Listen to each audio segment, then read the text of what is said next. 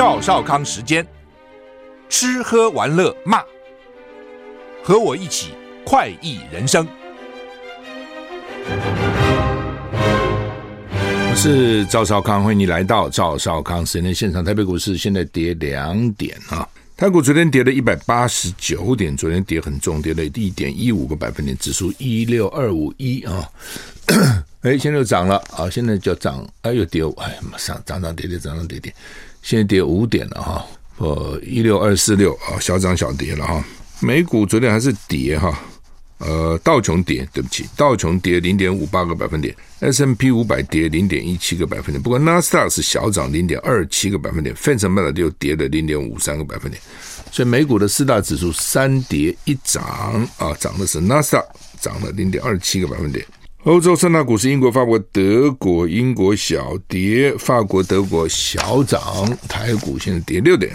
今天是二十四节气中的霜降啊，降霜了啊，接下来就冷了吧？秋季最后一个节气啊，所以它二十四节嘛，那如果平均四个节、四个季，就是一个季有六个节气啊。古人哦，实在是哦，因为他们，我在想，他们可能。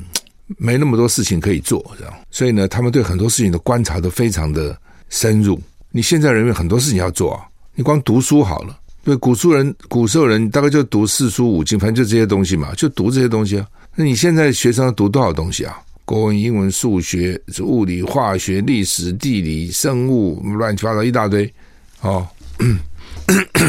所以古人呢，你比如他们啊、观察季节的变化。星象的变化虽然没有什么什么什么那种天文望远镜哈，但是呢，哎，他凭肉眼这边观察，他也可以观察出一套规律来。气象也是这样，我们平常就过日子过就过了嘛，你都会记住我一年还有二十四个不同的阶段哦，这都是要很细细去体会、去观察、去归纳啊。好，那霜降是干嘛呢？气象局说，今天十月二十四号。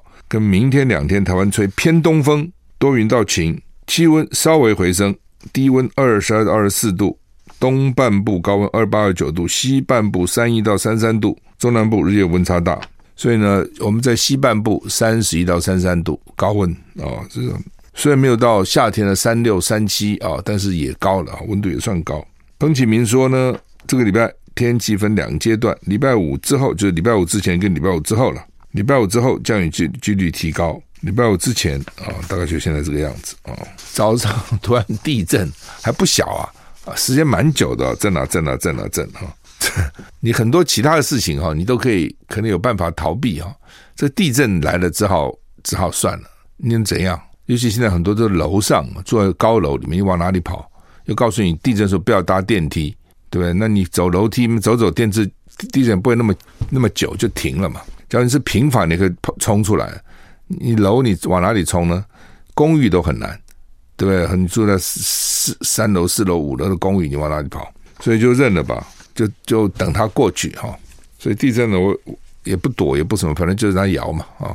那七点五分，瑞士规模六点二，有感地震不小哦，而且很浅啊。我我印象只有五点多公里啊，五点七是蛮浅的。宜兰县、花莲县、台北市震度达到三级以上，而且台北因为是盆地哦，所以那个效应特别强。那中央气象署是对宜兰发布国家级警报。台北捷运公司为了地震，所以全线有一段有一段时间是慢慢行驶，他也怕有是有些某些地方会有什么什么问题啊，铁轨变形啊，或等等之类的。气象组报告，今晨七点五分，东部海域发生瑞士规模六点二地震，深度五点七公里，宜兰。澳花三级，花莲西宝三级，宜兰县宜兰市三级，新北市汐止三级，台新北市三级，新竹关西三级，嘉义番路三级，云林斗六三级，彰化二林三级，这些都是三级啊，二级就不写了。那台北捷运公司透过 APP 台北捷运 Go 发布通知，说它会比较慢慢的行驶，哈，行驶比较缓慢。国家级警报是这样讲的：十月二十四号零七零五动七动五左右，东部海域发生显著有感地震，慎防强烈摇晃，就近避难，趴下掩护稳住，趴下掩护稳住啊！所以没有没有听到有什么伤啊，是这个或者是伤害，好像没有听到了哈。其实地震不小啊，那就看你建筑物本身耐震的程度怎样哈。台股，而且我每次讲的，每次地震完那个建筑可能多少都有点伤，然后晃啊、滴啊、嘎晃啊、晃啊晃哦。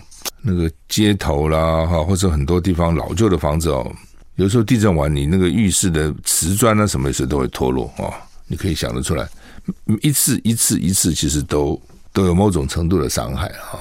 好，台股现在涨了涨三十二点哈。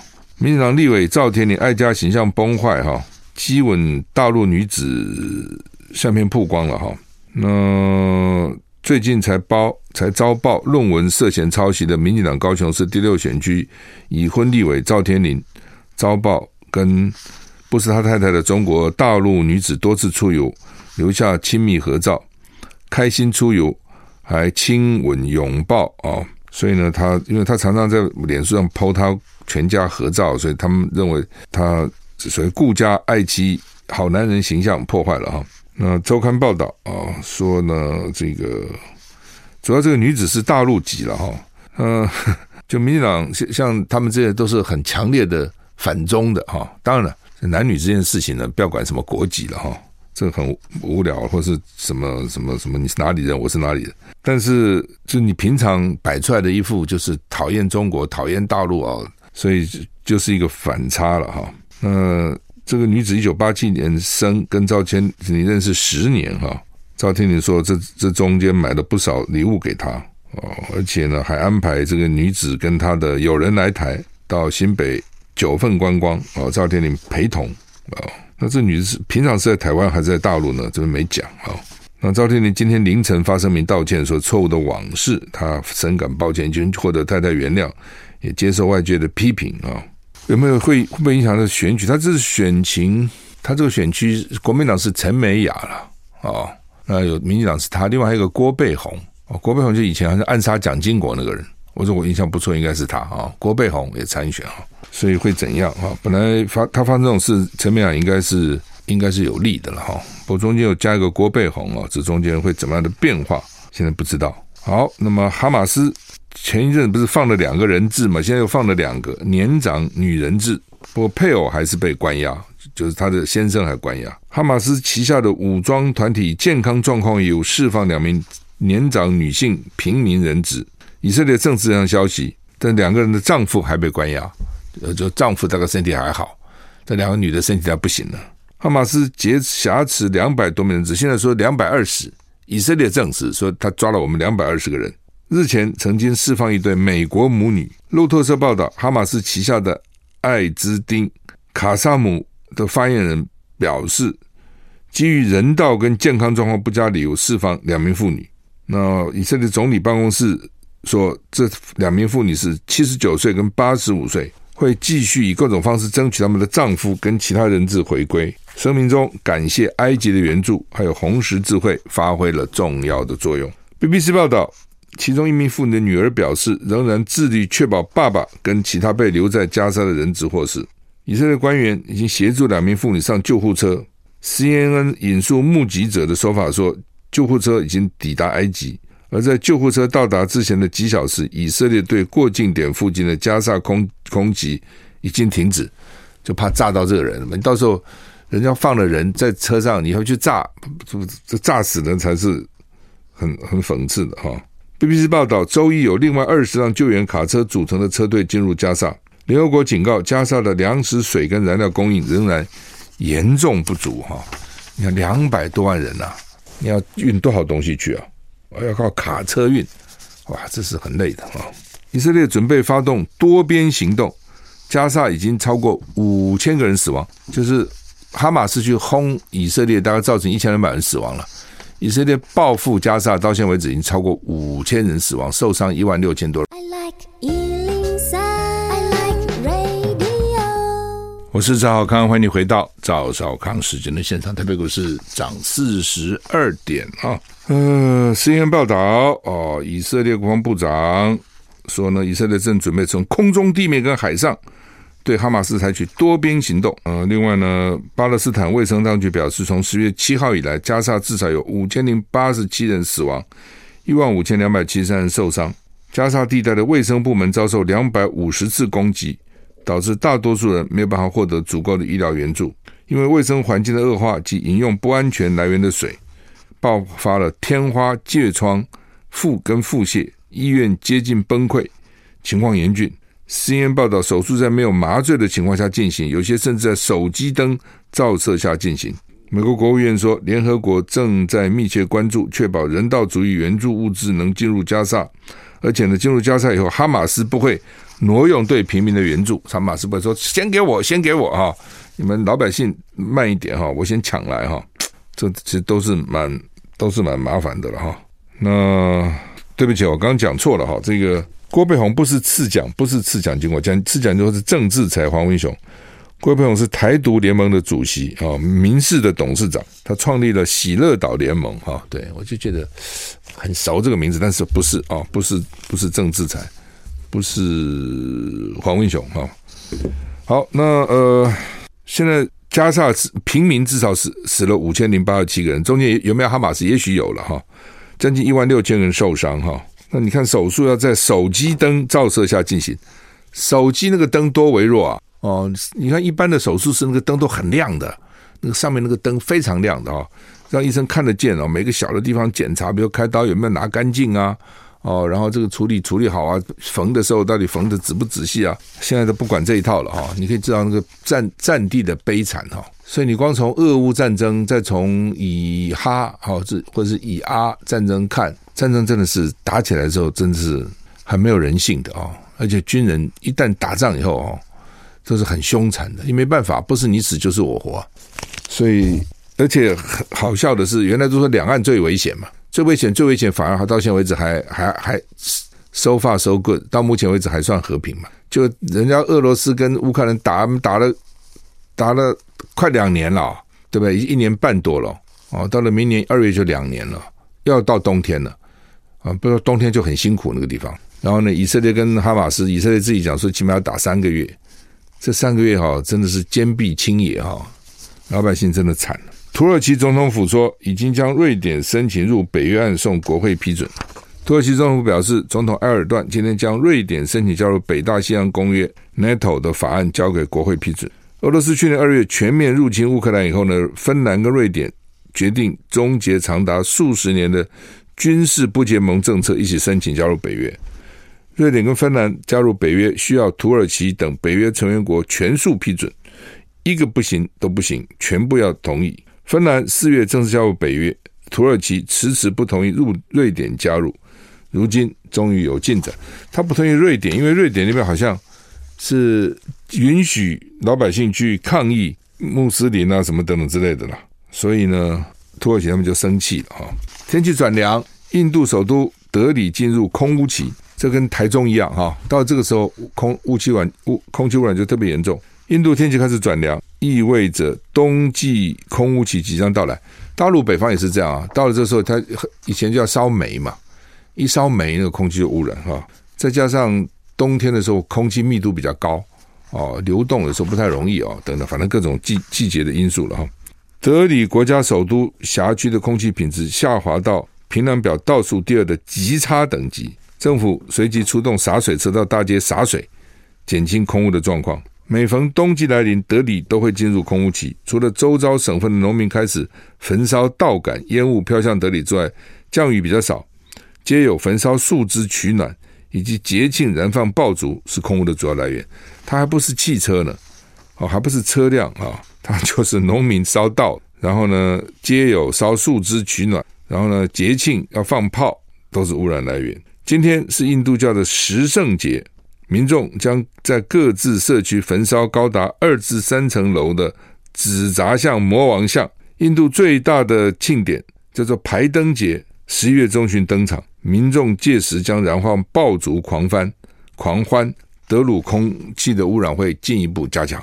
管它空气怎样，欢乐总是要要欢乐的。芝加哥大学能源政策研究所今年八月发布年度空气品质跟气候公报，形容德里是全球空气品质最差的城市。德里居民平均寿命可能因此缩短十一点九年。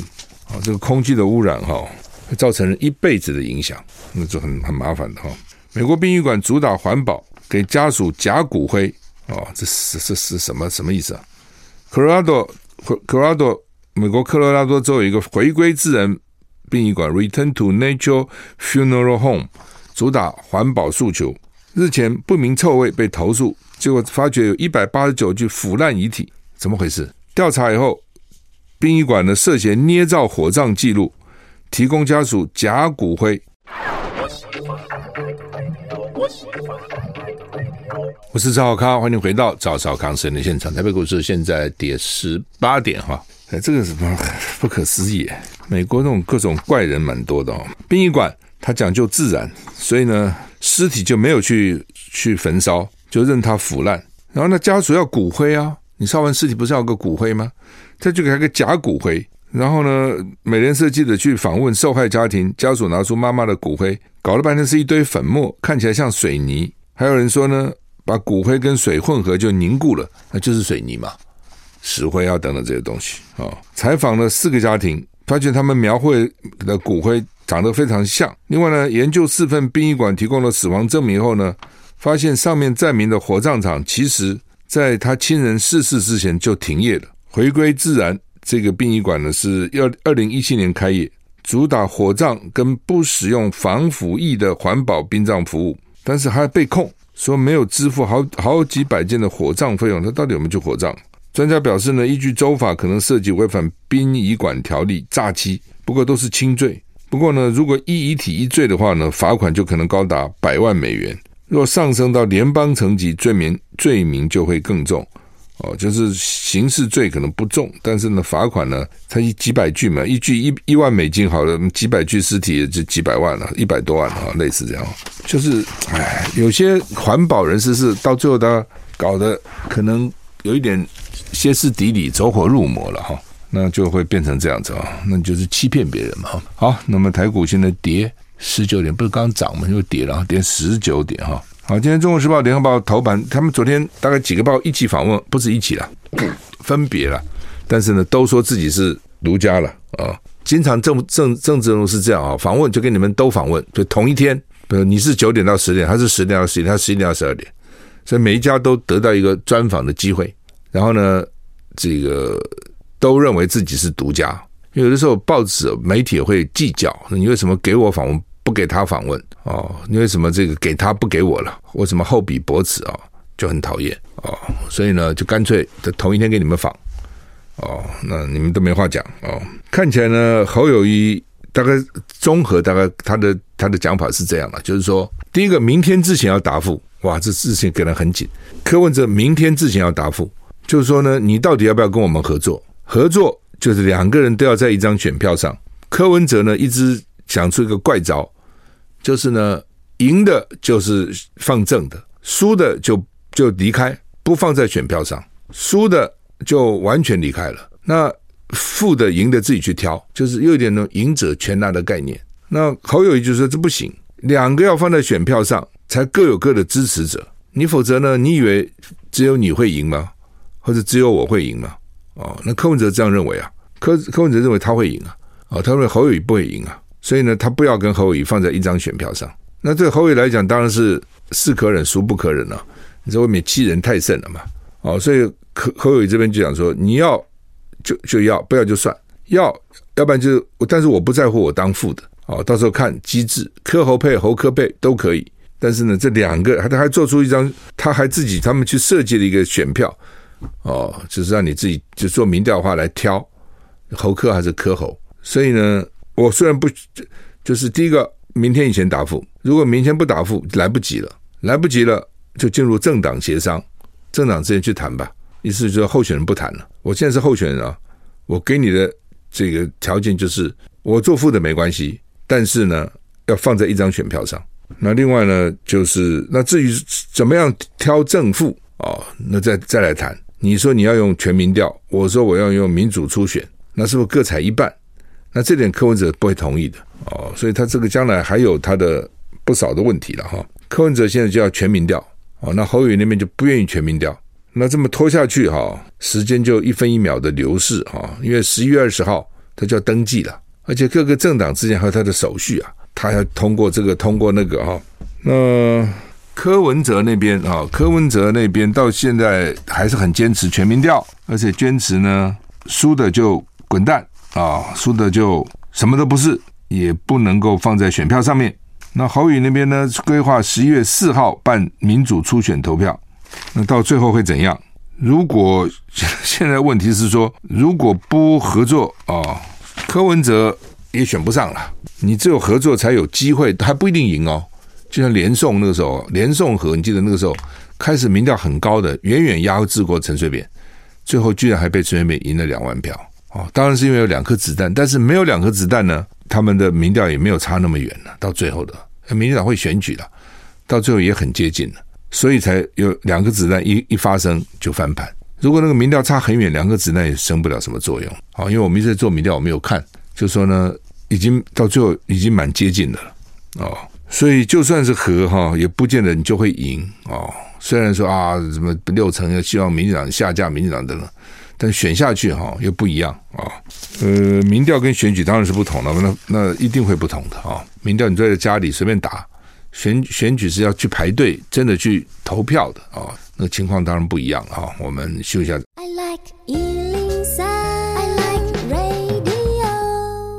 我是赵少康，欢迎回到赵少康时间的现场。台股现在跌四十七点哈。好，那么时间主要因为现在很紧迫了啊，再拖再拖再拖，就就拖过了哈，拖过了其实也就拖过了哈。那侯友谊说他到现在还没找副手，是表示他很有诚意嘛？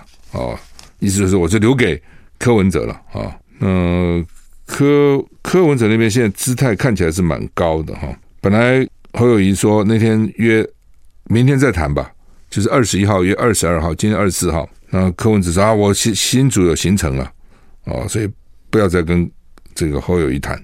那现在呢，这个侯友谊自己估算了哈，如果用。他们那个民主初选的方式呢，要十天准备；如果用柯文哲的民调呢，要五天。所以呢，民众党希望十月底以前完成，国民党希望十月五号到十月十号之之间完成。所以他们说，如果这个礼拜没共识的话，两个方法都没有办法举行。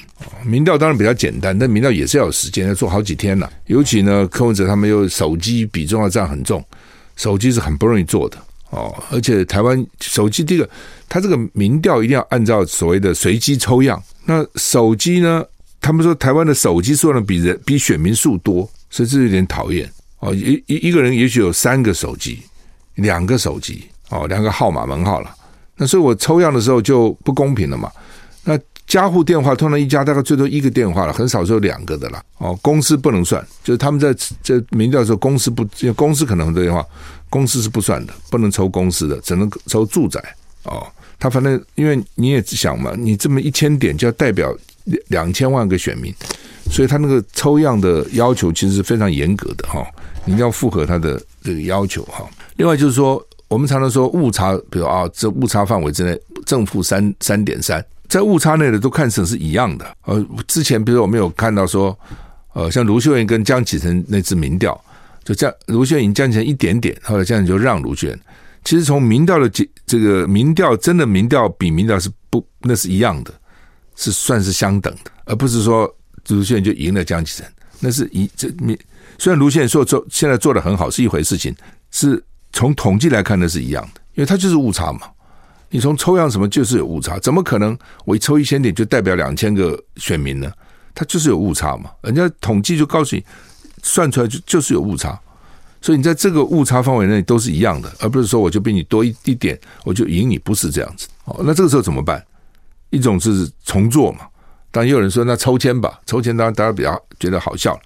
另外就是重做啊，再找一家或等了类似这样。那如果都在误差范围之内怎么办？哦，就是也就是这两个实在是很接近，不管怎么做都在误差范围之内怎么办呢？哦，这个都要想，这个都要想办法来克服的了。你做民调的时候都要克服的。民调有很多的技术，也有很多作弊的方式啊，搞鬼的方式，这都有的哦。那不侯友至少态度表达清楚了嘛，就是说我不坚持一定要选正的。这联合报今天的标题有侯友不坚持选正的，我负的也可以，但是凭什么叫我做负的，或是叫我做正的？那到底怎么产生？那个问题会会蛮大的哦。其实那个才是关键呐。那如果说柯文哲坚持民调，侯友这边坚持不可完全用民调，那就很难。那最后就变成政党协商。那政党协怎么协商呢？政党现在也协商不出来啊。那政党协商，你说你叫朱立伦跟跟柯文哲去协商两个党主席，那还是一个标准啊。那用什么标准产生啊？哦，那才是关键。但是我认为了哈，就是说，哎，这个分成几个阶阶层来讲了，用用这个民主初选好不好？这是我一向主张好啊。但是你现在时间来得及来不及，这是一个问题了。另外就是对手会问你了哈，就是说，那这东西这么好哈，那今年总统产生为什么不用这个方式做呢？你为什么不这样做呢？好吧，就算总统这个产生方式没有按照这样做，那你们现在觉得这个方式好，那以后是不是都按这个方式产生国民党的总统候选人呢？也没讲哦，所以民进党就会觉得你提出这个方式是故意要破解它嘛，你是要。缓兵之计嘛，人家一定会这样想嘛。今天任何不要说民众党，社会大众普遍也会认为说，那今天柯文哲提出一个民调，你就提出一个初选，那你自己都不做，那今天你就跟柯文哲讲做初选，凭良心说，在说理上比较站不住。哦，那好不好呢？我认为应该就是应该用这种初选的方式。人家美国用这种初选方式，不是搞了这么多年吗？你所以会中间会有会有一些问题啊，动员啊，弊端的，那没办法，你任何选举都可能有这种方式，都可能有问题。那因此你我们大选也有问题啊，那就不就不大选了吗？那你比如说像这个郭台铭他们那个联署，不是也有什么各自泄露啦，又有去买票的，那你说以后就不用联署了，这两回事情嘛。我们常常把两回事情搞在一一个地方哦，脑筋不清，胡搅蛮缠放在一起，只是两一一码归一码。那另外就是时间了哈。那另外就是说，对于国民党来讲，他很怕，他觉得柯文哲他们坚持手机民调，那中间有鬼，那这个抽样不可能完全公平抽样，这是他们担心。那柯文哲那边就担心呢，说你要搞这个民主初选啊，你要动员啊，都在你的什么立委选区里面啊，等等啊，那你你比较会动员啊，我根本没有基层啊，到时候嘛不是被你吃死了嘛，所以他也不肯。所以彼此在这上面哈，他是没有共识，所以我才讲说，要你要不要成了？要成的话，国民党稍微吃亏一点啊，就用民调，就用民调。那民调，你侯友谊最近不是说你民调好几个民调你也都赢了嘛？而且你现在办五场造势，声势也不错嘛。民调为什么你就会输呢？不一定啊，拼一下哦。那但是呢，民调必须要公正，必须要确实能够反映，那就是手机有一定的比例，不能全部手机，也不能够超过一半。一半太多了，我认为三成最多哦。然后各种防弊措施要有。我们休息下再回来。我是赵少康，欢迎回到赵少康时间的现场。台北股市跌七十四点哈。好，那么侯友宜啊，至少算是松个口，说他不一定要干政的哈。不其实哈，我当然侯友宜怎么想不知道了哈。其实干个副总统还真不如干个新北市长哦。新北市长管四百人呐，四百万人呐，哦，其实很这个新北市很多建设等等，现在都在启动当中哈。那副总统真的是看总统要给你什么事情嘛？可是，然后侯友宜现在也必须要这样讲了哈。所以我当时才说哈，不管你这个民调的正负哈，阻隔权都交给侯友谊跟国民党。第一个，你柯文哲也没能人能人力去阻隔嘛。第二个呢，阻隔是非常重要啊、换句话说，我可以不做副的，但是我要有阻隔权。那当然，侯友谊自己怎么打算啊、哦？怎么想啊、哦？我想那是要他自己决定哈、那当然，选民是很焦虑的啊、都在问啊、到底怎么怎么？因为道理很简单，你不合就不要选了啦，不合就宣布赖清德当选了嘛，合才有得拼嘛。哦，其实就是这样子、哦。那台湾现在到处都缺人哈、哦，我到餐厅去也是啊，餐厅就就说就找不到人了。哦，昨天晚上我到一个餐厅，他那个 waiter 是说他已经退休了，现在又回来找回来服务啊，现在戴个口罩，因为现在餐厅都要戴口罩，他们都戴口罩，所以你看不出戴口罩比较看不出年龄嘛，我看不出他已经退休再回来了，好像是没人呐，他真的没人呐，找不到人呐，年轻人不要干了。那那当然了，就是说很多人讲说，那你就是待遇给太低嘛，你待遇调高一点就来了嘛。哦，那问题是待遇调高一点。那你东西要卖贵了，那卖贵了，客人要不要来呢？问题在这里啊！啊，能调高他不不想调高吗？但是以台湾这个你整体的这个收入来看，卖太贵，是不是大家就不来的呢？所以他必须要就是你做生意，他必须要综合考量哈。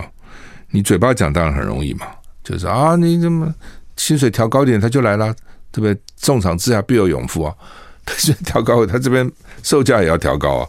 嗯，另外呢，不要说什么餐厅服务业，说驾驶也不够，所以今天说校车也驾驶荒啊，校车没人驾，开车现在规定是六十五岁就不能再开车了，校车，那现在就想放放宽到六十八岁啊，说啊是啊，很多根本没人开啊，啊，那怎么办呢？啊，所以这也是大大的麻烦哈。那鸿海被大陆这样一查税啊，说昨天鸿海集团市值昨天一天就蒸发了一千八百亿哈。